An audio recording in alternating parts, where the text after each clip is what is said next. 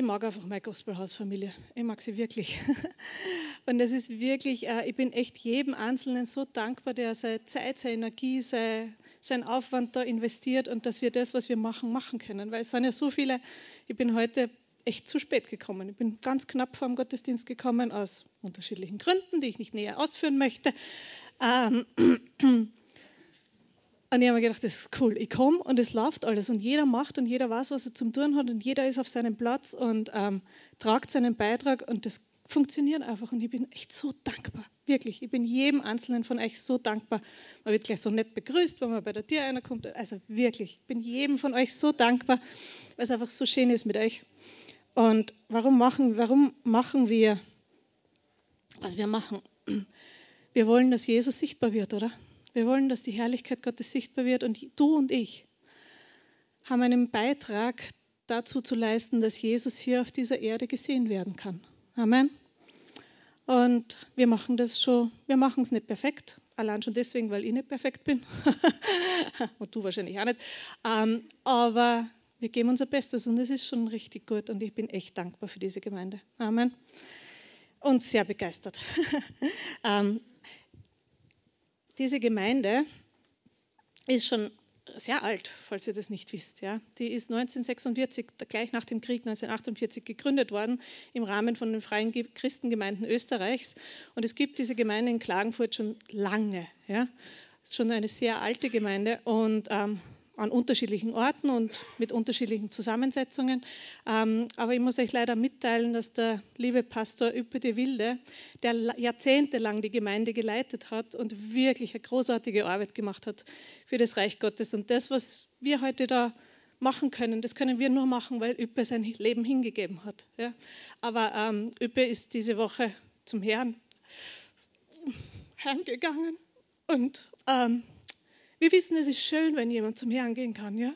Und trotzdem vermissen wir ihn hier auf dieser Seite der Erde, oder? Und ähm, ich mag euch bitten, dass wir dann für die Familie noch beten, vor allem für seine liebe Frau Irmgard ähm, und für die Kinder und die Enkelkinder und ja, dass wir sie einfach im Gebet tragen und ähm, ja, sie unterstützen in dieser Zeit, die einfach nicht leicht ist für sie, ja? Obwohl sie eine ewige Hoffnung haben, aber es ist trotzdem immer schmerzhaft, wenn jemand geht, ja? Genau, aber Üppe war einfach ein gewaltiger Mann Gottes. Er ist wirklich, äh, er war immer, ich kenne ihn als sehr lustigen Menschen und ähm, hat immer so ein bisschen so einen Schabernack in den Augen gehabt und ähm, ja, er war einfach wirklich ein mächtiger Mann Gottes, der wirklich ähm, sein letztes Hemd gegeben hat für die Gemeinde und wirklich investiert hat ins Reich Gottes und ähm, ja, gewaltig. Er hat nicht so viel Frucht, glaube ich, sehen können, wie er sich gewünscht hat in seinem Leben, aber ähm, er hat seine Krone empfangen. Amen. Und das ist schön, oder? Er hat eine Krone bekommen. Amen. Oh, warum? Ach, ja, bin einfach so ergriffen heute. ähm, ich mag mit euch ins Wort Gottes einsteigen, aber vorher mag ich noch beten. Ja, Danke, Vater. Ich danke dir, Herr, dass du ein großer, ein mächtiger, ein wunderbarer Gott bist. Ich danke dir, Herr, dass du lebendig bist, dass du auferstanden bist, dass du wirkst. Ich danke dir, Herr, dass du gegenwärtig bist und dass wir berührt werden von deiner Gegenwart. Ich bete, Herr, dass du die Botschaft, die du mir aufs Herz gelegt hast, die bete, Heiliger Geist, dass du die Regie übernimmst, dass du sprichst. Ich bete, dass alles, was unnötig ist, dass es einfach vergiss und dass es weglass und dass wirklich ja, dein Wort hervorkommt und dass das, was du zu unser Herzen heute sprechen möchtest, ich bete, dass du es beleuchtest und, und stark machst und groß machst und dass wir wirklich direkt von deinem Herzen empfangen und auferbaut und ermutigt werden. In Jesu Namen. Amen. Amen. Ich liebe das Wort Gottes. Ich liebe es wirklich. Entschuldigung. Meine sexy Stimme, die ist schon cool heute, oder? Ähm, und ich bin bekennende, ich muss es sagen, ich bin bekennende Online-Bibelleserin. Ja. Ähm, mag ich kurze Werbeeinschaltung. Die YouVersion Bible App ähm, gibt es natürlich auch ganz viele Übersetzungen auf, auf, Deutsch da drinnen. Wenn du sie noch nicht am Handy hast, dann lad sie dir runter. Ja. Da kannst du in, weiß ich nicht, wie viele unterschiedliche Übersetzungen deine Bibel lesen und ich liebe das. Ja. Das ist so super. Du hast hunderte verschiedene äh, Bibellesepläne, die du durcharbeiten kannst und ähm, ist einfach eine ganz super Sache. Und ich werde heute, alles, was ich heute lese, ist aus der neuen Bibel heute. Also wundere dich nicht, wenn das jetzt nicht so eins zu eins übereinstimmt mit dem, was da am Beamer ist. Es ist einfach ein bisschen eine modernere Bibelübersetzung und das ist meine, mein Favorit im Moment. Ja, das ist meine Lieblingsbibelübersetzung im Moment. Und ähm, ja, bin einfach total begeistert von dieser Online-Bibel. Also wenn du es noch nicht probiert hast, dann probier es aus. Gute Droge. ähm, und der Text, auf den ich mich heute beziehen möchte, ähm, ich habe vor einigen Wochen ich mir eine Predigt angehört. Ja? Da ist es um diesen Text gegangen und dann ähm, habe ich darüber nachgedacht und das ist sowieso eine Bibelstelle, die ich sehr gerne mag und die sehr viel zu mir schon gesprochen hat. Und dann äh, lege ich mich am Abend ins Bett und ich habe immer drei, vier, fünf verschiedene Bücher am Nachtkasten liegen. Und dann nehme ich halt eins von diesen Büchern her und denke mir, ah, bevor ich einschlafe, lese ich noch ein Kapitel. Und dann in dem Kapitel ist genau diese Bibelstelle wieder. Denke ich mir, ja, gibt es da was Besonderes? Sagst du da irgendwas zu mir? Ähm, und am nächsten Tag äh, schreibt der Mario, ah ja, wir haben Kinderdienst und wir haben diese und diese Bibelstelle. Und dann war es wieder genau diese Bibelstelle. Also dreimal innerhalb von 24 Stunden ähm, habe ich gedacht, ich glaube, da ist was Besonderes drinnen zu finden. Äh, und genau deswegen möchte ich heute drüber reden, ja, weil es einfach mich ein bisschen, die hat mich verfolgt, die Bibelstelle. genau. Und jetzt bist du schon gespannt, oder? Ihr sitzt alle schon so da, da meine Güte, was kann das sein, was kann das sein? Es ist 2. Chronik 20. 2. Chronik 20. Ähm, es ist im Alten Testament und ich gebe euch ein, paar, ein bisschen einen, einen Überblick über das Ganze. Es geht um einen König, nämlich den König Joschafat. Ja? Schöner Name, du kannst ihn auch Jehoshaphat, je nach Bibelübersetzung, die du hast. Der König Joschafat war ein König von Juda. Ja? Jetzt denkst du dir, hm, komisch, wie funktioniert das? Juda, Israel, ist das das Gleiche? Naja, kurze Geschichtslektion, ganz kurz. Ja. Ähm, der erste König, den sich, also das Volk Israel hat sich ähm, einen König gewünscht, damit es auch ein bisschen so sind wie die anderen. Ja. Und ähm, Gott hat gesagt, okay, wenn ihr unbedingt wollt, dann kriegt halt einen König. Und der erste König, den sie gehabt haben, war der König Saul. Ja. Der hat sehr gut angefangen und ist sehr schnell sehr dumm geworden. Ja. Der zweite König, den Gott dann an seiner Stelle auserwählt hat, der sehr lange darauf warten hat muss, müssen, dass er dann sein Amt auch wirklich antreten hat können, 15 Jahre, wenn du dir denkst, wie lange dauert es denn bei mir, bis das endlich sichtbar wird, was Gott für mich geplant hat? Ja, 15 Jahre oder kann er länger dauern. Ja? Gott hat da nicht so einen Stress. Der zweite König war dann König David. Ja? Der war, er wird in der Bibel beschrieben als ein Mann nach dem Herzen Gottes. Ja? Also der war tipptopp von Anfang bis Ende. Der, war, er hat dumme Sachen gemacht, aber er war trotzdem immer tipptopp. Wenn du wissen willst, wie das geht, nachlesen. Okay, steht alles in der Bibel aufgeschrieben. Und dann, sein, dann ist sein Sohn, der König Salomo, König geworden. Ja. Der ah, hat auch sehr, sehr gut angefangen, war ein mächtiger Herrscher, hat sich dann allerdings mit Autos und Weibern zu viel beschäftigt. In seinem Fall waren es Pferde, ja, ich weiß schon, Pferde und viele Ehefrauen hat dann nicht gar allzu gut, also es war dann nicht unbedingt, er hat nicht so gut geendet, wie er Ende, enden hätte können, sagen wir es einmal so. Ja? Weil er so viele Frauen gehabt hat, hat er sehr viele Kinder auch gehabt ja? und ein bisschen ein Durcheinander in seinem Leben. Kleiner Hinweis für dich, eine Frau ist mehr als genug. ähm, genau, und jetzt bin ich ganz verwirrt von mir selber. ähm, Nachdem König Salomo gestorben ist, ist sein Sohn ähm, der Nachfolger gewesen. Er hat auch einen schönen Namen, Jerobeam. Ja, schöner Name, gell? falls du noch einen Namen für dein Kind suchst.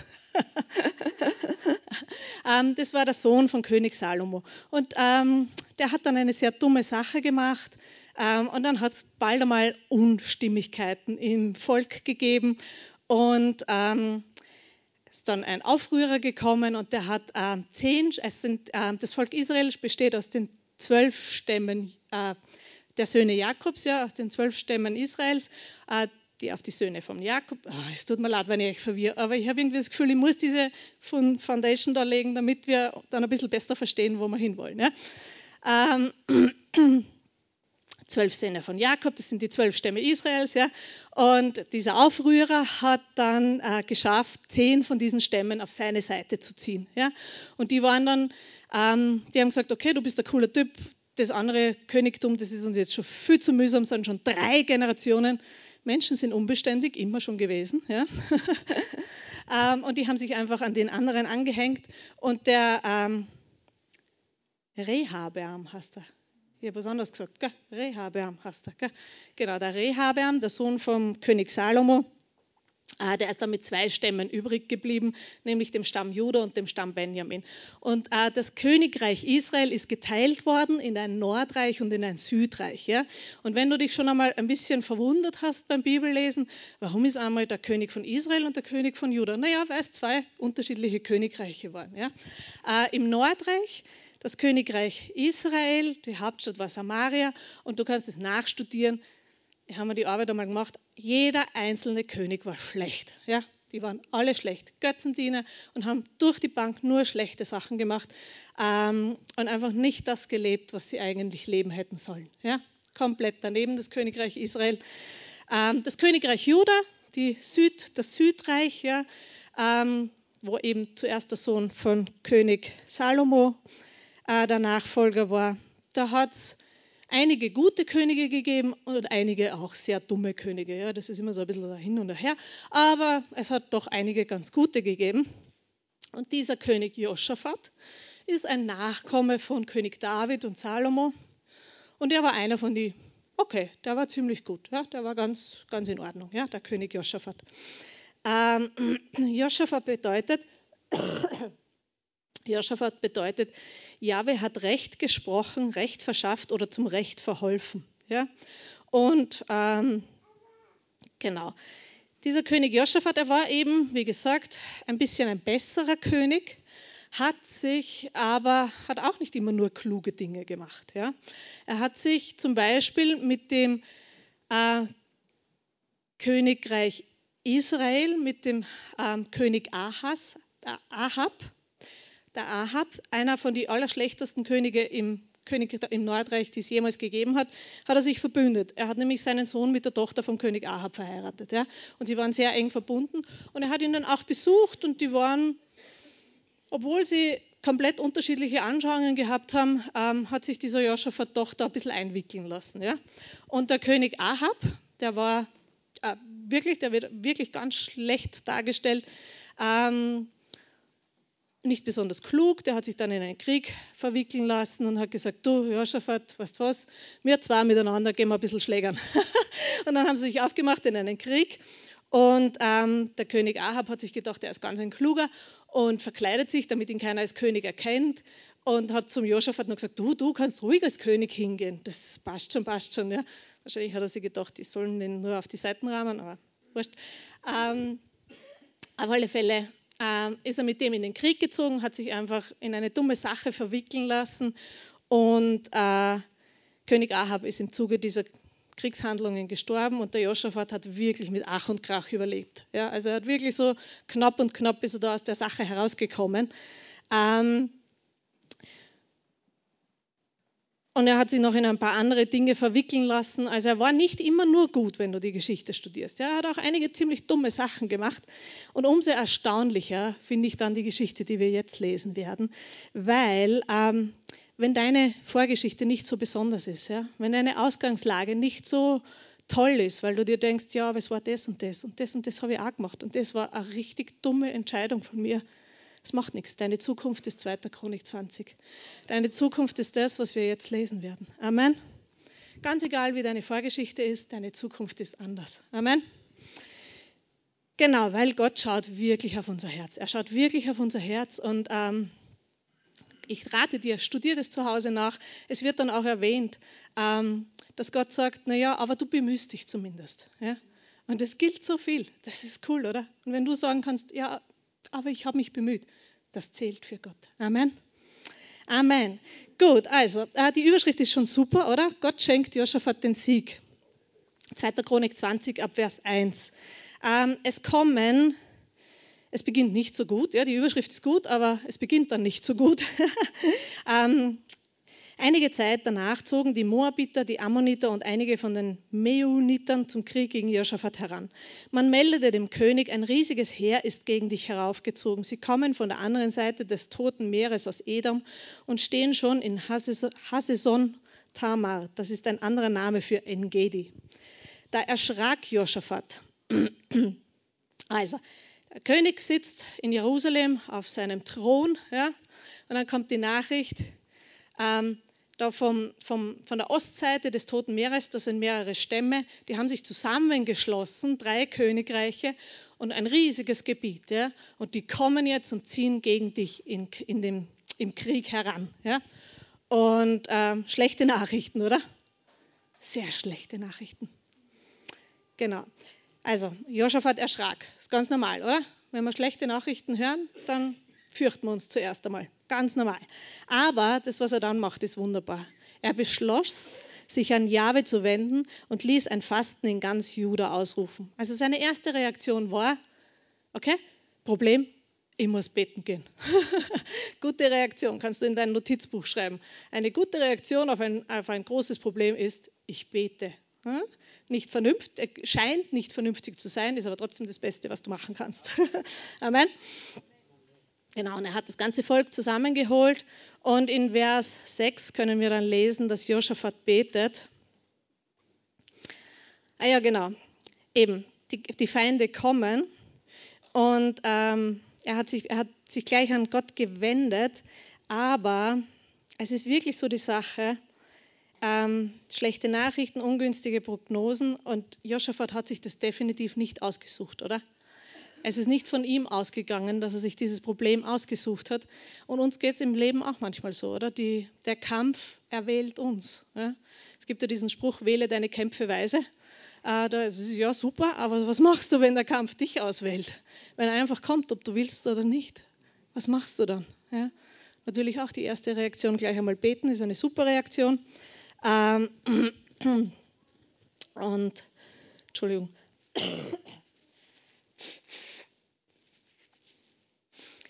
Und es bringt einfach gar nichts, wenn man sich dann äh, selbst die Schuld gibt oder wenn man Schuldzuweisungen hin und her schiebt, äh, wenn man Anklagen austauscht oder wenn man sich irgendwelche externen Berater sucht oder mit alle möglichen Leuten darüber redet oder wenn man einfach versucht, okay, es ist ein Problem in meinem Leben und ich versuche jetzt die Lösung herauszufinden. Ja? Ähm, ich reagiere sehr oft so. Ja? Es ist irgendwas in meinem Leben und ich versuche eine Lösung mir selber auszudenken. Kannst du machen, ja, ist aber nicht die beste Reaktion, bin ich drauf gekommen in meinem Leben. Ähm, der König Joscha zeigt uns, was die beste Reaktion ist, nämlich er geht, er geht einfach einmal beten. Er überlegt sich nicht, wie kann ich dem Blackout vorsorgen und macht alle möglichen Einkäufe und sonstigen Sachen. Er überlegt nicht, wie gehe ich mit dem Konflikt in der Familie um und wen muss ich anrufen und wen muss ich Bescheid sagen und was sage ich, wenn der das sagt und wie, wie reagiere ich.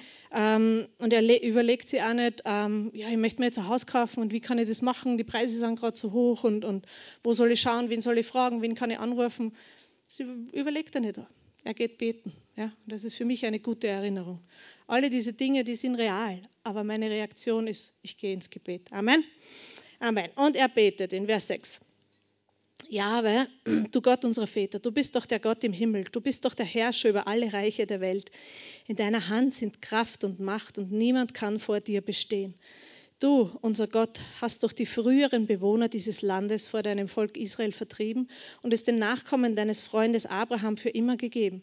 Sie haben sich darin niedergelassen und dort ein Heiligtum für deinen Namen gebaut. Sie sagten, wenn ein Unglück über uns kommt, ein Krieg als Strafgericht, die Pest oder eine Hungersnot, und wir treten vor dieses Haus und so vor dich, denn dein Name wohnt in diesem Haus, und schreien zu dir aus unserer Not, dann wirst du uns hören und helfen. Amen.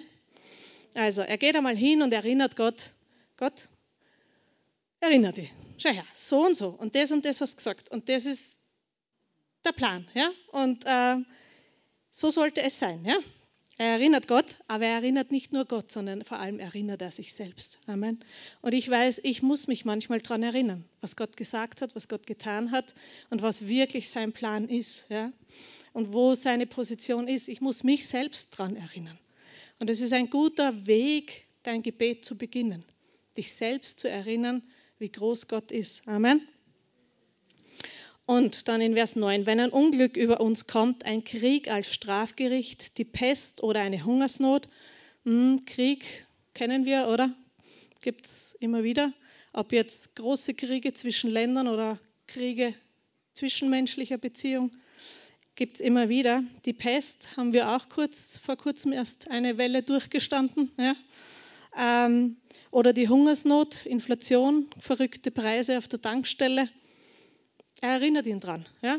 Du hast gesagt, wenn das alles kommt, ja, ähm, dann kommen wir und wir beten und du hörst uns, oder? Easy. und in Vers 10, dann erklärt er ihm die Situation. Das finde ich sehr nett. Ja? Er erklärt es ihm einfach noch einmal. Da stehen nun die Ammoniter und die Moabiter und die vom Gebirge Seir. Als Israel aus dem Land Ägypten kam, hast du nicht erlaubt, diese Völker anzugreifen. Israel musste ihnen ausweichen und hat sie nicht beseitigt. Zum Dank dafür kommen sie jetzt und wollen uns aus deinem Besitz vertreiben, den du uns zum Erbe gegeben hast. Er beschwert sich ein bisschen. Gell? Er sagt, ähm, schau her, Gott, wir haben ein Problem. Das war so und so und du hast das und das gesagt und jetzt passiert das und das. Das ist eigentlich ein bisschen deine Schuld, sagt er unterm Strich. Ja? Ähm, ist das eine Anklage? kann man so verstehen, aber ich denke, es ist einfach gut, wenn wir unser Herz offen vor Gott ausschütten, oder? Gott, du hast gesagt, ich soll das und das machen und jetzt stehe ich da und weiß nicht, wie ich tun soll. Ja? Ich verstehe es einfach nicht. Erklär es mir. Und Gott wäre nicht Gott, wenn er das nicht aushalten könnte. Amen. Also wir können wirklich ganz ehrlich zu ihm kommen und ihm einfach sagen, was uns so am Herzen liegt. Ähm, und in Vers 12 fragt er ihn dann, unser Gott, willst du sie nicht richten? Er gibt ihm einen Vorschlag, was er tun könnte. Denn in uns ist ja keine Kraft vor dieser riesigen Menge, die gegen uns marschiert. Wir wissen nicht, was wir tun sollen und richten deshalb unsere Augen auf dich. Gutes Bekenntnis, oder? Wir wissen einfach nicht, was wir tun sollen. Aber wir schauen auf dich. Und das ist auch eine gute Handlungsanweisung für dich. Ja? Du hast dein Problem, du erkennst es, du siehst es. Und dann sagst du, Herr, ich habe wirklich keine Ahnung. Und je älter ich werde, umso mehr merke ich, wie wenig ich eigentlich weiß. Ja? Und wie wenig ich die Dinge eigentlich verstehe und wie wenig Ahnung ich einfach habe. Ja? Ich verstehe so viele Dinge nicht, die passieren. Ich verstehe so viele Dinge nicht, die, die, die manchmal verstehe ich mich selber nicht. Ja? ähm, aber zu sagen, ich weiß nicht, was ich tun soll, aber ich richte meine Augen auf dich, ist ein sehr guter Ansatz. Amen. Ähm, und in Vers 15, da kommt dann ein Prophet, ja, und er sagt zum Volk, Hört her, ihr, Judäer, ihr Einwohner von Jerusalem und du, König Josaphat. So spricht Jahwe zu euch, habt keine Angst und erschreckt nicht vor dieser großen Masse, denn das wird nicht euer Kampf sein, sondern es ist Gottes Sache. Amen. Ist, das wird nicht euer Kampf sein, sondern es ist Gottes Sache. Und das, ähm, glaube ich, spricht der Heilige Geist wirklich zu jemandem persönlich von euch. Die, die Sache, die dich so belastet im Moment und die dir so Schwierigkeiten bereitet und wo du einfach nicht weißt, wie du tun sollst, es ist nicht dein Kampf. Es ist Gottes Sache. Amen. Lass es einfach los. Er wird sich darum kümmern. Er wird sich darum kümmern. Er weiß genau, wo du wo du stehst und er weiß, ähm, was du brauchst und er sagt zu dir, ich kämpfe für dich. Amen. Ich kämpfe für dich. Das ist eine wunderbare Zusage, oder? Eine wunderbare Zusage und ähm, das ist cool. Es ist nicht mein Job zu kämpfen. Ich muss, ich muss nicht kämpfen. Ich muss es nicht selber schaffen. Ich muss es nicht aus eigener Kraft schaffen. Ähm, und der Prophet spricht weiter und sagt ihnen, was sie tun sollen. Ähm, zieht ihnen morgen entgegen. Passt auf, sie werden heraufkommen, da, da, da und so weiter. Aber in Vers 17, doch ihr müsst nicht kämpfen. Juda und Jerusalem, stellt euch auf, tretet vor und schaut euch an, wie Jahwe euch rettet. Habt keine Angst und erschreckt nicht. Zieht ihnen morgen entgegen und Jahwe wird bei euch sein. Amen. Also, die Sache, in der du drinnen steckst, Gott sagt, es ist nicht dein Kampf, es ist mein Kampf, ich kümmere mich drum. Ja? Ähm, aber sei dabei. Sei dabei. Einfach nur daheim im Bett liegen bleiben und sagen, Gott wird schon kämpfen, ähm, ist in dem Fall zu wenig gewesen. Ja? Gott sagt, komm, mach dich auf, positionier dich und dann werde ich dir zeigen, wie ich das erledige. Und ähm, das ist auch für uns ein Aufruf. Wir machen uns auf, ja? Wir gehen Gott entgegen. Amen. Und sie haben sich auf den Weg gemacht, ja? Ähm, und in Vers 20 sagt Josaphat, Früh am nächsten Morgen brachen sie zur Wüste Tekoa auf. Bei ihrem Auszug trat Josaphat vor und rief, Hört zu, ihr Judäer und ihr, und ihr Jerusalemer. Glaubt an Jahwe, euren Gott, dann werdet ihr bestehen. Glaubt seinen Propheten, dann habt ihr gelingen. Amen. Das ist eine super tolle Zusage, oder? Die wir da bekommen. Ähm, eine tolle Verheißung. Du brauchst einfach nur loslassen und Gott lassen, so wie die Maria Prean immer sagt. Es klingt so einfach, oder? Es klingt so leicht. ähm, bist quasi als VIP-Gast eingeladen bei dieser Vorführung, die Gott für dich geplant hat. Ähm, und Gott sagt, der ist mein Freund. Ja? Und wenn du dich mit mir anlegst, dann legst du dich mit mir an. Wenn du dich mit meinem Freund anlegst, dann legst du dich mit mir an. Das sagt Gott. Er stellt sich zu dir und er stellt sich quasi vor dich. Ja? In deiner Situation steht Gott nicht nur neben dir, sondern er steht vor dir. Und er sagt, komm her, willst kämpfen? So wie in der Herrengasse angeblich jeden Samstagabend. Gott ist mit dir und er ist bereit für dich einzutreten. Was für eine wunderbare, wie großartig ist das? Ja? Gott kämpft für dich. Und wenn er für dich kämpft, was wird dann passieren? Wird er gewinnen oder verlieren?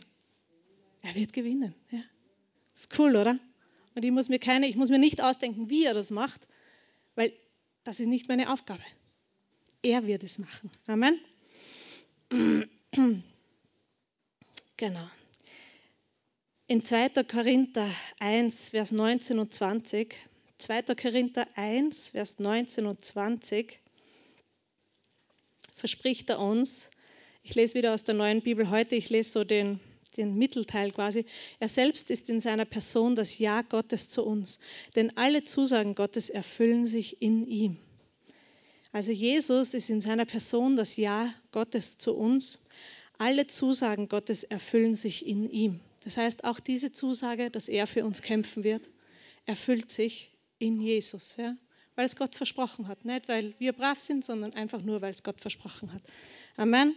Und egal, wo dein Kampf ist, er kämpft für dich, er wird siegen, weil er es versprochen hat. Ja? Und so wie wir vorher schon gelesen haben, Krieg, Hungersnot, Pest, Inflation, sonstige Krankheiten oder sonst irgendwas, er kämpft für uns. Amen. Er steht für uns ein in diesen Dingen. Angriffe, Versorgung, Krankheit, Überall dort steht er bereit und ist bereit für uns zu kämpfen. Ja? Ähm, und wie ich so drüber nachgedacht habe, habe ich gemerkt, okay, das sind alles Dinge, die sind extern. Ja? Und die, ähm, da kann man ja selbst oft nicht allzu viel tun. Ja? Man kann oft nicht ähm, selber ähm, die Dinge regeln. Aber ähm, ich denke, und ich denke, das wirst du mir zustimmen, unser größter Feind ist nicht außerhalb von uns. Unser größter Feind ist da, in unseren Gedanken. Ja? Ähm, und das größte Schlachtfeld, der größte Kampf, den du kämpfen musst, findet in deinen Gedanken statt. Ja? Der findet nicht außerhalb statt, sondern der findet in deinen Gedanken statt. Der findet da in dir drinnen statt und der ist immer bei dir. Der geht mit dir schlafen, der quält dich manchmal sogar in der Nacht, der steht mit dir in der Früh auf und dann ärgert er dich den ganzen Tag, bis du wieder eine schlaflose Nacht vor dir hast. Frag mich, warum ich das weiß. und der Kampf in unsere Gedanken ist so real. Ja? Es sieht keiner. Das merkt keiner. Wo du sitzt da und lächelst, ja? aber keiner merkt, was da in deinen Gedanken abgeht, ja? was in dir drinnen los ist. Ja? Und das ist, ähm, ich bin überzeugt, dass es wirklich für jeden von uns in einem oder anderen Bereich eine Riesenherausforderung ist, dieses Schlachtfeld der Gedanken. Amen. Ein, ein leises Amen. und ähm, ein bisschen möchte ich da mit euch hineingehen und uns dieses Schlachtfeld anschauen und uns schauen, was da so, was da so los ist. Äh, und dazu möchte, dazu möchte ich mit euch in 2. Korinther im Kapitel 10, Vers, äh, Vers 3 bis 6 lesen. 2. Korinther 10, Vers 3 bis 6. 2. Korinther 10, Vers 3 bis 6. Und ich lese wieder aus der neuen Bibel heute. Oder lesen wir es zuerst einmal da? Ja, genau. Lesen wir es einmal da, dann haben wir ein bisschen so den Überblick. Denn obwohl wir im Fleisch wandeln, kämpfen wir nicht nach dem Fleisch. Denn die Waffen unseres Kampfes sind nicht fleischlich, sondern mächtig für Gott zur Zerstörung von Festungen. So zerstören wir überspitzte Gedankengebäude und jede Höhe, die sich gegen die Erkenntnis Gottes erhebt und nehmen jeden Gedanken gefangen unter den Gehorsam Christi und sind bereit, allen Ungehorsam zu strafen, wenn euer Gehorsam erfüllt sein wird. Ja, Amen, ja, genau. Ich lese euch aus der neuen Bibel heute vor, ist ein bisschen griffiger. ähm, natürlich sind wir auch nur Menschen. Aber wir kämpfen nicht wie die Menschen dieser Welt. Denn die Waffen unseres Kampfes sind nicht menschlich, sondern es sind die mächtigen Waffen Gottes. Amen. Die Waffen Gottes, mit denen dürfen wir kämpfen. Und was können diese Waffen Gottes? Sie sind geeignet zur Zerstörung von Festungen. Mit ihnen zerstören wir Gedankengebäude und jedes Bollwerk, das sich gegen die Erkenntnis Gottes erhebt. Wir nehmen jeden solcher Gedanken gefangen und unterstellen sie Christus. Amen. Entschuldigung.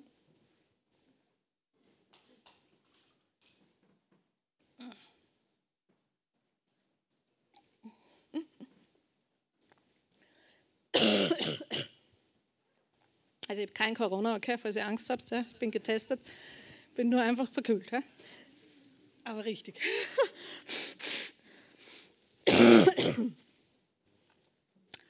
Jesus, Amen. Okay, also dieses Schlachtfeld der Gedanken. Ja?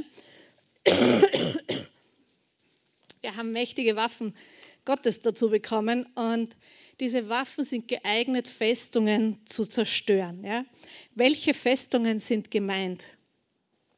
Er erklärt, der Schreiber erklärt es eh gleich im nächsten Satz. Er meint Gedankengebäude, ja? Dinge, die in deinem Hirn festsitzen, ja? Dinge, die sich äh, als Überzeugung in dein Hirn hineingebrannt haben, äh, ob du willst oder nicht. Ja? Und die äh, sieht man ja vielleicht auf den ersten Blick nicht gleich, aber wenn dann ein, ein Auslöser kommt, auf einmal schießt diese Festung wieder hervor ja, und haltet alles auf, was das Licht Gottes in dein Leben hineinbringen möchte. Ja. Aber, wie wir gelesen haben, wir haben mächtige Waffen Gottes, um das zu zerstören. Und wir werden uns das ein bisschen anschauen, wie das gehen könnte. Ja. ähm, genau, also diese Festungen, Gedankengebäude, das sind zum Beispiel, ja, das, das, ist wirklich, das ist oft wie ein Bollwerk geistlich gesprochen. Ja. Und jeder von euch kann für sich entscheiden, was dein Bollwerk ist. Ja. Ich werde euch dann ein bisschen erzählen, was so meine Bollwerke sind. Ähm, aber die hat jeder von uns. Ja. Aber Gott möchte nicht, dass die in unserem Kopf drinnen bleiben. Amen. Genau. Also diese Festungen sind Begrenzungen, Ursachen, Urteile, die in dir drinnen stecken, ja? Dinge, Maßstäbe, die du dir gebildet hast und wie du die Welt beurteilst und die, diese Begrenzungen, Ursachen und Urteile, die deinen Blick auf die Umwelt, deine Verhaltensweisen, deine Identität und deine Fähigkeiten und deine geistlichen Bestimmungen bestimmen. Ja? Also das, was in dir, deine Glaubenssätze, die in dir drinnen stecken, die bestimmen ganz viele Dinge in deinem Leben. Und darum sind das wirklich, das sind nicht nur so kleine Häuschen, sondern das sind teilweise richtige Burgen. Ja? Massive Festungen, ähm, die außer mit den Waffen Gottes nicht überwunden werden können. Ja? Ähm, und es bestimmt wirklich meinen Blick auf die Umwelt, wie ich Dinge höre, wie ich Dinge wahrnehme, wie ich Dinge sehe, ja, wie ich reagiere. Es bestimmt meine Verhaltensweisen, ja, ähm, meine Identität, ja, wie ich mich selbst sehe in dieser Welt, meine Fähigkeiten, was ich mir zutraue und auch äh, wie ich meinen Weg mit Gott gehe. Und diese Festungen sind wirklich äh, mächtig. Und ähm, genau, was meine ich jetzt damit? Ähm, ich gebe euch nur ein kleines Beispiel. Ja. Eine Festung, die sich in meinem Kopf ganz lange irgendwie gehalten hat, war, als kleines Mädchen, ich war so vier, fünf oder so, habe ich einmal voller Begeisterung zu Hause wahrscheinlich Weihnachtslieder oder so getrellert. Ja. Ähm, laut, falsch und voller Begeisterung. Ja? Und dann ist meine Mama gekommen und hat gesagt, Ma, bitte hör auf zum Singen, du singst so schier. Ja? Meine Mama hat sicher nicht böse gemeint. Ja? Sie hat sich nur, die war voll mit Arbeit und es war einfach stressig und dann gibt es die ganze Zeit noch dieses, dieses so, Kind, bitte sei leise. Ja? Und sie hat aber so, sie hat wirklich, ich kann mich, das hat sich in mein Hirn eingebrannt. Du singst hässlich. Ja? Du kannst nicht singen. Das war tief in meinem Kopf drinnen. Ja? Und als Auslöser kann ich diese eine Aussage sehen. Wahnsinn, oder?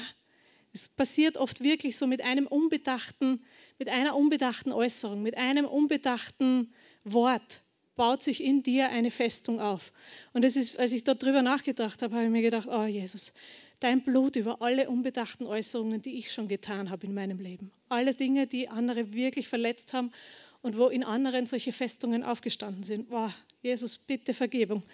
Ähm, weil ich habe sicher auch schon so dumme Sachen zu irgendjemandem gesagt, die ich nicht böse gemeint habe, aber die wirklich so etwas dann ausgelöst haben in einem Menschen. Auf alle Fälle, ich kann nicht singen. Das war ganz, ganz lang eine Festung in meinem Hirn. Ja. Und als ich dann gläubig geworden bin und dann singen die alle so schön Lobpreis und ich möchte so gern mitsingen. Und ganz am Anfang habe ich mich nicht einmal mitsingen getraut und habe immer nur so Playback die Lippen bewegt, weil ich mir gedacht habe, ich singe, ich singe nicht schön. Ja? Und wenn jemand neben mir steht, dann, ähm, dann fällt der in Ohnmacht, weil es so schrecklich ist. Ja? Ähm, und habe ganz lange mich nicht singen getraut und irgendwann habe ich gemerkt, das ist eigentlich krank, ja? das ist nicht gesund. Also falls du Zweifel gehabt hast, das ist krank, okay? und habe gemerkt, ähm, Herr, da müssen wir dran arbeiten. Und der Heilige Geist hat in mir gearbeitet und mittlerweile kann ich im Kinderdienst ich singe da auch mit, aber im Kinderdienst laut, falsch und voller Begeisterung ein Lied mit den Kindern singen und habe kein Problem mit mir selber. Ja. Aber das war nur eine von meinen vielen Festungen. Okay? Aber damit du ein bisschen ein Beispiel bekommst, was so etwas sein könnte. Ja? Genau. Also dein Gehirn ist eine erstaunliche Sache. Ja? Und äh, deine Gedanken falls du das schon einmal bemerkt hast, es ist einfach leichter, Dinge zu denken, die du schon mal gedacht hast. Ja? Neue Dinge zu denken ist eine Herausforderung. Ja? Warum? Weil in deinem Gehirn, immer wenn du etwas machst, wenn du etwas erlebst, wenn du einen Gedanken hast, werden Verbindungen aufgebaut. Ja? Habe ich mir nicht ausgedacht. Neurowissenschaft kannst du auch nachlesen. Und ähm, wenn du eine Sache sehr oft denkst, dann ist da eine sehr starke Verbindung in deinem Hirn. Ja? Die ist einfach da. Und das ist wirklich wie so eine Festung. Ja? Die ist in deinem Hirn, diese Festung. Und es ist dann leichter für dich, diesem Gedanken zu folgen, als einen komplett neuen Gedanken zu fassen. Ja? Und darum ist es oft so schwer, aus diesen Mustern herauszukommen. Wenn dich etwas, es passiert etwas, eine Kleinigkeit und du denkst sofort wieder in diese eine Richtung. Warum? Weil einfach das wie ein ausgetretener Pfad ist. Ja. Als meine Kinder noch klein waren, wir haben einen schönen Garten zu Hause und ähm, einen Kindergarten sozusagen, weil da wirklich an jeder Ecke irgendwas für die Kinder zu tun ist. War, jetzt tun sie eh lieber im Zimmer liegen. und mein Mann hat dann sogar für die Burschen ein, ein riesengroßes Fußballtor aufgestellt. Ja. Und die Burschen haben dann wirklich ewig lang immer Fußball gespielt, den ganzen Tag, früh bis spät. Ja. Und dann war rund um das Tor war natürlich der ganze Rasen, nichts mit englischer Rasen, sondern das war arabische Wüste. ähm, warum? Weil es einfach stark beansprucht war und ein ausgetretener Pfad. Ja? Weil man, wenn man da jeden Tag drauf geht, jeden Tag drauf geht, dann kann einfach nichts mehr wachsen. Und mit unserem Gehirn ist es auch so. Ja? Wenn du einen Gedanken hast, der so stark in dir drinnen ist, ähm, und du denkst den einfach immer wieder, dann ist es wie so ein ausgetretener Pfad. Und es ist natürlich bequemer, einen ausgetretenen Pfad zu gehen, als Neuland zu betreten, oder? Ähm, und deswegen ist es so wichtig, dass wir diese Festungen, diese Bollwerke ähm, erkennen. So mal Schritt 1 und dann einfach mit den Waffen Gottes überwinden lernen. Amen. Genau. Äh, also diese Festungen entstehen wirklich so wie ich erzählt habe mit diesem, du kannst nicht singen, das war, ich kann mich an diese eine Begebenheit erinnern, wo ich weiß, das war der Auslöser von dem ganzen Drama in meinem Hirn. Aber bei den meisten anderen Sachen bauen sich diese Festungen ja Stein für Stein auf. Ja. Es ist ja dann ein Stück und noch ein Stück und irgendwann hast du in dir drinnen so eine feste Überzeugung, ja, ähm, die nur ganz schwer zu überwinden ist. Ja. Eine von meinen ganz, ganz festen Überzeugungen, die sich über die Jahre halt so aufgebaut haben, war, ich bin nicht gut genug. Ja. Ähm, ich kann nichts, ich weiß nichts, ich habe nichts Gescheites gelernt und da, da, da, da, da, da, da. schaust du mir an und denkst, oh, was ist denn mit der los? Ja, ich möchte deine Festungen gar nicht wissen. ähm, ähm, ich bin nicht gut genug. Ja? Und wenn ich diesen ausgetretenen Pfad in meinem Hirn habe, ja, und dann kommt mein Mann und ähm, äh, der isst gerne, obwohl er nicht so ausschaut. Ja? und er hat eine ziemlich genaue Vorstellung, wie er was haben möchte. Ja? Und dann ähm, gestern wieder passiert. Ja? Ähm, habe ich extra ein bisschen aufwendigeres Mittagessen gekocht, weil ich ein bisschen mehr Zeit gehabt habe. Und, ähm, aber die eine Sache, wollt wissen, was es gestern gegeben hat zum Mittag bei mir? Ja, genau. Kartoffelpüree mit verschierten Leibchen. Ja? Oh, für mich ein aufwendiges Essen. Okay? Und ich war zu faul, offen gesagt, ich war einfach zu faul, gerösteten Zwiebel zu machen. Ja? War mir einfach viel zu mühsam. Ja? Ich weiß, der Gottfried isst es gerne, aber ich war zu müde und ich wollte nicht. Ja? Und dann rufe ich alle zum Essen, dann kommen endlich alle, ja? und dann setzen wir uns hin zum Essen und dann sagt er, ich mag gerne einen gerösteten Zwiebel, ich mache noch schnell an. Denke mir, bitte. wenn ich jetzt mit diesem, ich bin nicht gut genug, wenn ich da meine Gedanken sofort wieder loslasse und die gehen auf diesen Pfad, ja, dann höre ich nicht, ich möchte gerösteten Zwiebel, sondern ich höre, du hast das schlecht gemacht. Du hast das Essen nicht gut genug gekocht. Ja? Könnt nur lachen, ja, aber ihr wisst, was ich meine. So geht das dann in unserem Hirn. Ja? Du hörst, er sagt, ich möchte geröstete Zwiebel, einfach weil er es gerne mag, weil es ihm schmeckt und weil er findet, dass das am besten zusammenpasst. Was ja auch stimmt. Ja? Und wenn ich da jetzt meine Festung habe und dann kommt so ein Auslöser und drückt auf den Punkt, dann höre ich ganz was anderes und das Ding galoppiert in eine Richtung, so schnell kann ich gar nicht schauen. Und diesen Weg bin ich oft gegangen. bin ich oft gegangen und es ist mühsam. Mühsam für mich, mühsam für alle anderen rundherum. Ja? Und ich habe für mich beschlossen, das muss niedergerissen werden. Amen. Das muss weg aus meinem Leben. Das hat keinen Platz, das ich will es nicht und ich brauche es nicht. Ja? Und dann habe ich gestern schmunzeln müssen, meine Kinder sind Zeugen. Ja? Ähm, er hat gesagt, ich möchte gerösteten Zwiebel. Habe ich gesagt, passt, Schatzi, mach nur. Ich is derweil schon. ohne mich zu ärgern, ohne mal irgendwas dabei zu denken. Ähm, habe natürlich die Predigt auch im Hirn gehabt und habe mir gedacht, super, schau, habe ich gleich schon wieder ein Anschauungsbeispiel. Perfekt. Aber ihr wisst, was ich meine. Ja? Dieser ausgetretene Pfad in deinem Kopf, der nicht sichtbar ist. Aber wenn ein Ding kommt, und das äh, in die Richtung pusht, ja, und du dir nicht bewusst bist, dass es hier eine Sache gibt, die bearbeitet werden möchte, dann lässt du das einfach losgaloppieren und es galoppiert und galoppiert und galoppiert und bringt nur Zerstörung. Ja. Ähm, und Gott sagt, wir dürfen diese Festungen gefangen nehmen und dem Willen Gottes unterordnen. Amen. Und wir wollen das überwinden. Ja. Wir wollen nicht getrieben sein von irgendwelchen Dingen, sondern wir wollen ähm, wir wollen unser Leben bewusst leben und unser Leben so leben, wie es Gott für uns geplant hat. Ja? Und die Dinge, die nicht Gott für unser Leben geplant hat, einfach lassen und nicht mitnehmen in unser Leben. Amen. Oder nicht mehr in die Zukunft mit hineinnehmen. Und die erste Sache, die du tun musst, ähm, ist, oder die du tun kannst, um das Ganze, wenn du sagst, okay, ich möchte mich auf diese Reise begeben, ganz wichtig ist einmal, dass du herausfindest, was ist deine Festung. Ja? Was ist dein Satz, der immer wieder kommt? Ja? Äh, was ist dein, ähm, deine, dein Bollwerk in deinem Hirn? Und so wie ich wahrscheinlich wirst du mehrere haben. Ja? Ähm, such dir eins aus, an dem du arbeiten möchtest und leg es vor den Thron Gottes hin und sag, Jesus, Heiliger Geist, komm, hilf mir. Wir gehen das an. Ja? Und ich habe wirklich, wirklich für mich festgelegt, ähm, diesen Weg möchte ich nicht mehr gehen. Ich bin nicht gut genug. Mal wurscht. Stimmt, bin ich ja wirklich nicht. Ja? Ich kann viele Dinge nicht, ich weiß viele Dinge nicht, aber das macht nichts. Für Gott bin ich gut genug. Ja? Und ich bin mehr als genug. Amen. Das heißt, deine Hausübung ist, ähm, damit du das überwinden kannst, ähm, dein Bollwerk erkennen und einmal sehen, einmal hinschauen überhaupt. Was ist denn dieses Ding, was mich so aufhält von dem Leben Gottes? Ja? Was ist denn das? Ja? Und damit meine ich nicht, dass du bestimmte Sachen einfach nicht mehr sagst oder nicht mehr machst, weil man das als Christ halt nicht sagen darf oder machen darf, ja? dass du einfach nur, dass du dir einen, ein neues Bollwerk von Heiligkeit aufbaust. Ja? Kann man auch machen. Ja? Man kann sich eine Maske aufsetzen und sagen, ich bin stark im Herrn und in der Macht seiner Stärke. Ja? Und dann kann man im, mit den Kindern Gottes gar nicht mehr sagen, ich bin einfach müde. Zipft mir an, ich bin geärgert. Ja? Weil dann kommen gleich deine Mitgeschwister und sagen, aber das kannst du, du bist doch, du hast den Sieg im Herrn. Stimmt, ich habe den Sieg im Herrn. Im Moment fühle ich mich nicht gut, ja, aber ich weiß, dass Jesus mit mir ist. Amen. Und ich, ihr wisst, was ich meine. Ja? Das ist keine Lösung für irgendein Problem, einfach nur so zu tun, als ob es nicht da wäre. Keine Lösung. Ja?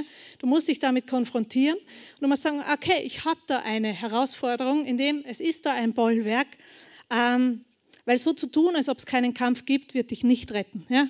Einfach nur die Augen zumachen und sagen, da ist nichts, da ist nichts, da ist nichts. Das, das bringt nichts, okay? Bist, dann bist du mühsam für dich und für alle anderen auch, kann ich dir versprechen. Ja? Genau. Aber diese tief verankerten Glaubenssätze, die haben wirklich, die bestimmen unser Leben so ungemein und die wollen wir aufdecken und zerstören. Ich gebe euch nur ein paar Beispiele nach der kurzen Pause. Ein paar Beispiele von Bollwerken, die so in deinem Kopf drinnen sein könnten, außer du kannst nicht schön singen, ist, ich werde es nie schaffen. Ich werde es nie schaffen. Ich bin nichts wert. Ich bin allein. Keiner hilft mir.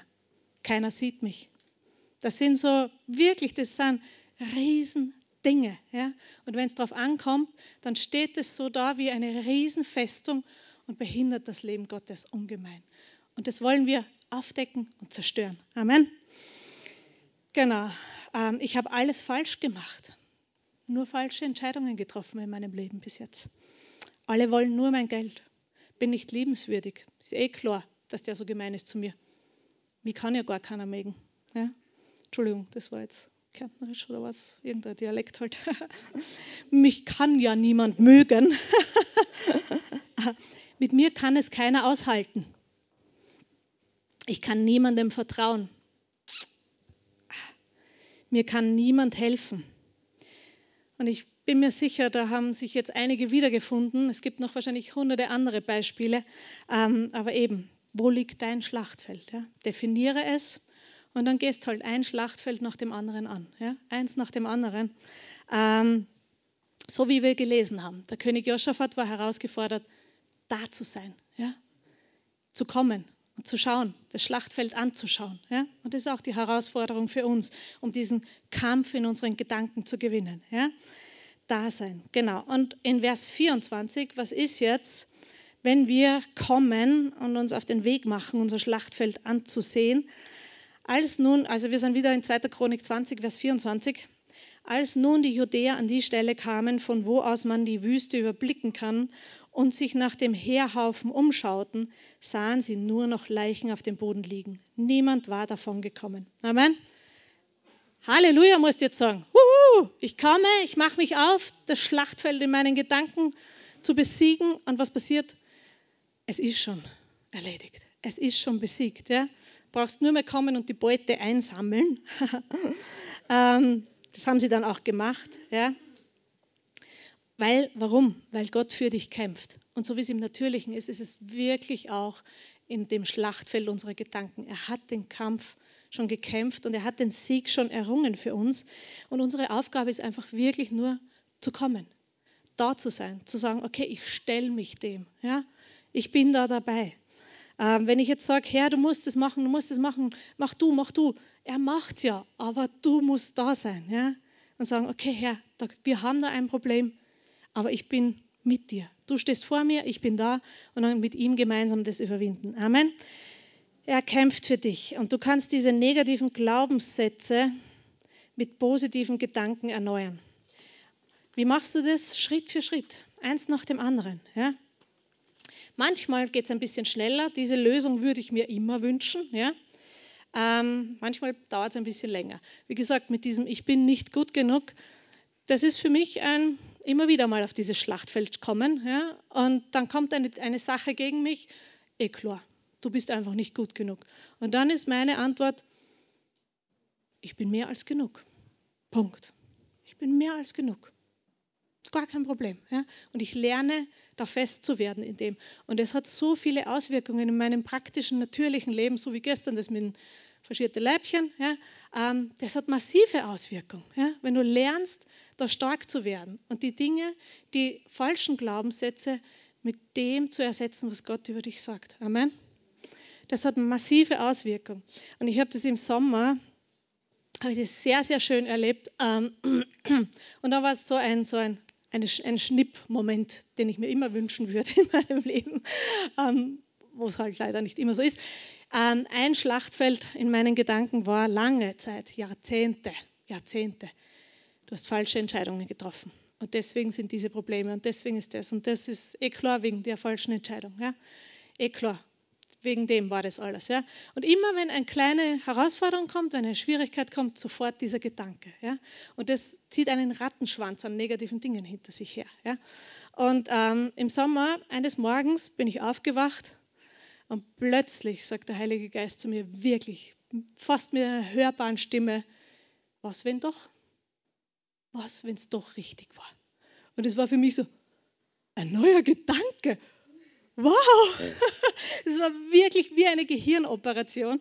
Und dieser Gedanke ist buchstäblich vom Heiligen Geist in mein Gehirn hinein implantiert worden in einer Sekunde. Ja? Und wenn jetzt so eine Herausforderung wieder kommt, wo früher mein Gedanke gewesen wäre, ja, eh klar, falsche Entscheidung, ist mein Gedanke jetzt, ja, aber wenn es doch richtig ist, dann ist es ein Abenteuer, oder? Und ähm, das hat mich einfach wirklich ein bisschen da bewusst gemacht, mir ein bisschen Bewusstsein geschaffen, wie mächtig dieser Kampf in unserem Hirn ist und wie sich das auswirken kann in unserem Leben. Amen. Versteht ihr, was ich sagen möchte? Amen. Genau. Also in Römer 12, Vers 2 zu, zu, zum Abschluss. Römer 12, Vers 2. Also deine Aufgabe ist einfach zu kommen, auf das Schlachtfeld zu kommen, da zu sein und in Römer 12, Vers 2 steht, ähm, und seid nicht gleichförmig dieser Welt, sondern werdet verwandelt durch die Erneuerung des Sinnes, dass ihr prüfen mögt, was der Wille Gottes ist, das Gute und Wohlgefällige und Vollkommene. Dass du dein Denken erneuerst mit dem Wort Gottes. Und das klingt so theoretisch, ja, ist aber ganz praktisch in deinem Leben und meint ganz genau diese inneren Glaubenssätze, die, die dich knechten und antreiben. Ja? Dass du diese Glaubenssätze hervorholst und dann unter das Licht vom Wort Gottes bringst. Ja? Äh, das ist die wunderbare Aufgabe, die du mit Gott gemeinsam machen kannst. Ja? Richtet nicht, ähm, ich lese euch in der neuen Bibel heute noch vor, und richtet euch nicht nach den Maßstäben dieser Welt, sondern lasst die Art und Weise, wie ihr denkt, von Gott erneuern und euch dadurch umgestalten, sodass ihr prüfen könnt, ob, es, ob etwas Gottes Wille ist, ob es gut ist, ob es Gott gefallen würde und ob es zum Ziel führt. Also Gottes Wille ist gut, wohlgefällig und führt zum Ziel. Amen. Und unsere Aufgabe ist, dass wir unser Denken erneuern. Ja? Und das ist nichts Theologisches, nichts Kompliziertes, nichts Schwieriges, sondern ist ganz was Praktisches, ganz was Alltägliches. Ja? Und dass du diese Glaubenssätze, die in dir drinnen sind, dass du sie einfach, und diese Aufgabe kann dir niemand abnehmen. Ja? Ich würde mir wünschen, dass alle meine Glaubenssätze mit so einem Gehirntransplantationsmoment alle erledigt werden auf einmal. Ja? Ähm, aber die Aufgabe, die du hast, ist, geh ins Wort Gottes und find einfach, was das Wort Gottes zu deiner Situation sagt, was das Wort Gottes in dein Herz hineinspricht. Und dann lerne diese, diese Glaubenssätze ähm,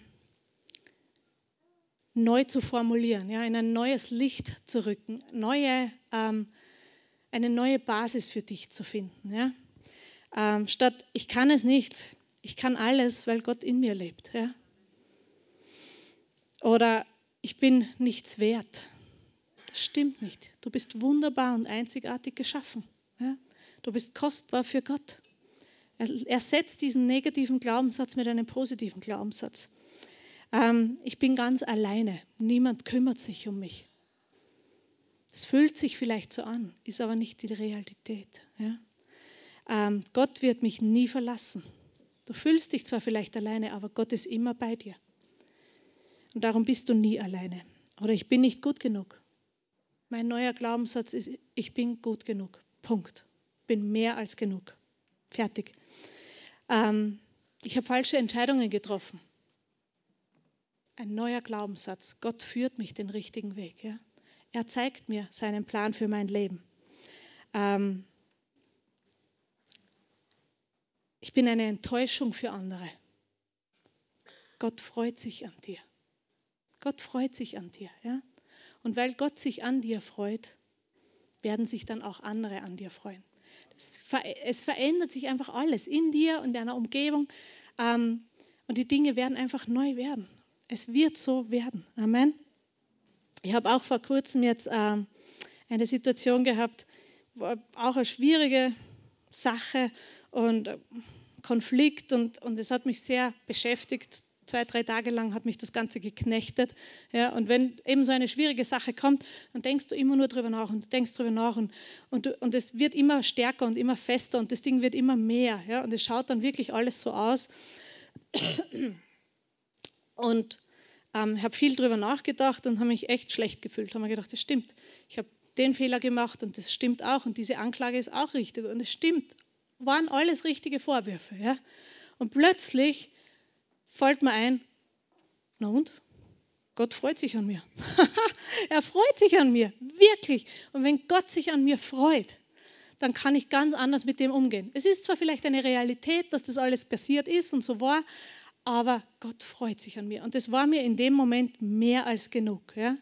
Und ich weiß, dass Gott nicht auf meine Fehler schaut. Er schaut nicht auf mein Versagen, er schaut nicht auf das, was ich nicht kann, nicht weiß, nicht machen mag, sondern er schaut auf das, was er in mich hineingelegt hat. Ja?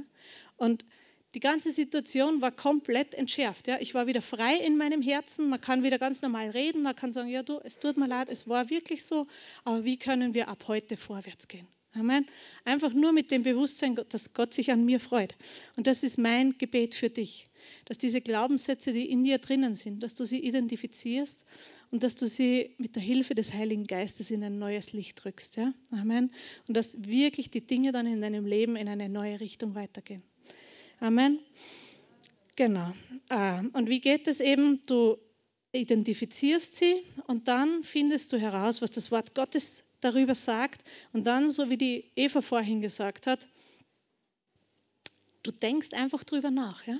Du denkst drüber nach und du meditierst drüber und du murmelst es vor dich hin und du machst es zu deinem eigen. Ja? Du denkst einfach darüber nach. Ich bin gut genug, ich bin mehr als gut genug. Gott hat mich wunderbar gemacht.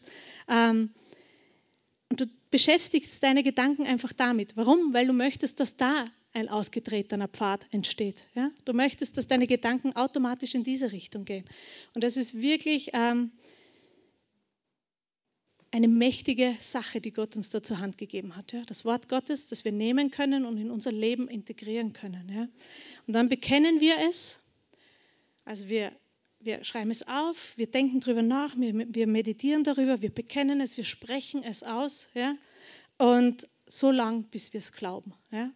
Und wenn du das mit einem Glaubenssatz gemacht hast, dann gehst einfach den nächsten holen und machst mit dem das Gleiche. Amen. Genau. Ähm, weil, warum? Wir wollen wirklich reife Christen werden, oder? Wir wollen Menschen werden, die einfach aufrecht stehen können, die wissen, dass sie wirklich nicht nur sagen, ich bin von Gott geliebt, sondern die es wirklich wissen. Ja? Und wenn dann jemand kommt und sagt, ah, warum hast du das so gemacht und warum bist du so, dass wir nicht im tiefsten Inneren verunsichert sind, sondern dass wir sagen können, ja, stimmt eigentlich, aber ich bin gut genug. Es passt so, wie ich bin, passt und es ist in Ordnung und äh, Gott liebt mich und er geht mit mir vorwärts. Nicht aus Überheblichkeit heraus, sondern aus einer Liebesbeziehung mit dem Vater. Amen. Genau. Äh, weil wir wollen reife Christen werden und wir wollen auch, dass Jesus sichtbar wird, so wie ich ganz am Anfang gesagt habe, oder? Dass Jesus sichtbar wird in unserem Leben, in unserer Gemeinde und dass wir seine Herrlichkeit widerspiegeln. Amen. Das ist unser Ziel. Und darum machen wir uns auf und gewinnen den Kampf in unseren Gedanken. Und zurück noch einmal zu 2. Chronik 20. Ich schicke den, die, die Leute da hinten bei der Technik heute herum. Gell? 2. Chronik 20 noch einmal in Vers 30. Was wird das Ergebnis sein von dem Ganzen? Ja? Von da an konnte Josaphat in Ruhe regieren. Gott schaffte ihm Ruhe an allen Grenzen. Amen Das ist das, was Gott möchte. Ruhe ringsum für uns. Dass wir Ruhe in allen Bereichen haben. Dass wir ein Leben in Frieden leben können. Hast du das gesagt oder hast du das gesagt? Es war heute schon, ja, es war heute schon, genau. Dass wir ein Leben in Frieden leben können. Ähm, Frieden ringsum ist der Plan Gottes für unser Leben. Und Gott möchte mit dir, dass du ihm zuschaust, wie er den Kampf kämpft für dich und er geht mit dir aufs Schlachtfeld. Ja. Amen. Und du kannst den Kampf in deinen Gedanken gewinnen. Amen. Ähm, ich mag jetzt noch mit euch beten zum Abschluss. Tut mir leid, dass es jetzt doch so lang war. Entschuldigung. Ähm, danke, Jesus. Ich danke dir, Herr, dass du ein guter Papa bist. Ich danke dir, Herr, dass du ein mächtiger Gott bist. Ich danke dir, Herr, dass du den Kampf für uns gewonnen hast. Ich danke dir, Herr, dass du an unserer Seite stehst. Und ich bete, Herr, dass du, dass du uns hilfst, dass wir diese Dinge ans Licht bringen, dass wir ehrlich sind vor dir, dass wir ehrlich sind in diesen ganzen Dingen und dass wir deinen Heiligen Geist da hineinwirken lassen und dass wir mit dir uns verwandeln lassen, dass wir mit dir unsere Gedanken erneuern und dass wir einfach wirklich in die volle Mannesreife hineinwachsen, dass wir wirklich reife Christen werden und dass wir ja deine Herrlichkeit widerspiegeln. Ich danke dir, Herr, für jeden Einzelnen hier herinnen. Du siehst, wo jeder Einzelne sein Schlachtfeld hat und ich danke dir, Herr, dass du kommst und dass du diesen Kampf gewinnst. Danke, Herr, dass es nichts ist für dich unmöglich, keine Festung ist für dich zu groß und ja, in Jesu Namen befehle allen Festungen, allen Bollwerken, dass sie einfach sich beugen unter der mächtigen Hand Gottes. Danke, Herr, dass dein Name hoch erhoben ist und dass du alles, was uns hindert, in deine Fülle hineinzukommen, dass wir alles, was uns hindert, dieses Leben im Frieden Gottes zu leben, dass du es niederreißt in unserem Leben, in Jesu Namen. Danke, Herr. Amen. Danke, Jesus. Und wenn du noch nie Jesus in dein Leben hinein eingeladen hast, wenn du das irgendwie noch nie dir überlegt hast, wie es wäre, dein Leben mit Jesus zu leben, dann mag ich dich ermutigen, einfach mit ihm zu reden und zu sagen, Jesus, ich verstehe es vielleicht nicht, aber ich weiß, dass du gut bist. Und ich möchte, dass du kommst und dass du, dass du einfach der Chef bist in meinem Leben, dass du regierst in meinem Leben und dass du einfach mit mir vorwärts gehst. Und ja, ich mag mit euch jetzt gemeinsam noch beten, aber das ist wirklich eine Herzenssache, die jeder von sich, jeder Einzelne mit seinem Gott selbst ausmachen kann. Ja. Danke, Herr. Ich danke dir, Herr, dass du jedes Herz kennst, dass du weißt, wo jeder steht, was jeder braucht. Und ich bete für die, die sich noch nicht für dich entschieden haben, die ihr Leben noch nicht mit dir gehen. Ich bete, dass du ihre Herzen berührst, dass sie dich erkennen, dass du zu ihnen sprichst und dass sie einfach sehen und schmecken und verstehen, wie gut du bist und wie gut es ist, mit dir vorwärts zu gehen und dass du wirklich ein Leben in Freiheit und in Fülle geplant hast für jeden Einzelnen von uns. Amen. Danke, Herr. Amen. Amen. Ähm, ich nehme an, wir werden jetzt noch ein Lied singen zum Abschluss, oder? Genau. Das ähm, Gebetsteam steht natürlich wie jedes Mal für euch noch bereit. Wenn du noch Anliegen hast, die, wo du über möchtest, dass jemand mit dir persönlich betet, ähm, das Gebetsteam dient dir gerne, spricht gerne mit dir. Ähm, draußen gibt es dann natürlich wieder Kaffee und Kuchen. Bist herzlich eingeladen, noch mit uns Gemeinschaft zu haben, ein bisschen zu plaudern. Ähm, deinen Glauben praktisch auszuüben. Äh, und ansonsten wünsche ich euch wirklich eine gesegnete Woche. Der Frieden Gottes gehe mit euch mit. Und dieses Schlachtfeld in deinen Gedanken soll diese Woche ganz, ganz leise sein. Amen. Seid gesegnet.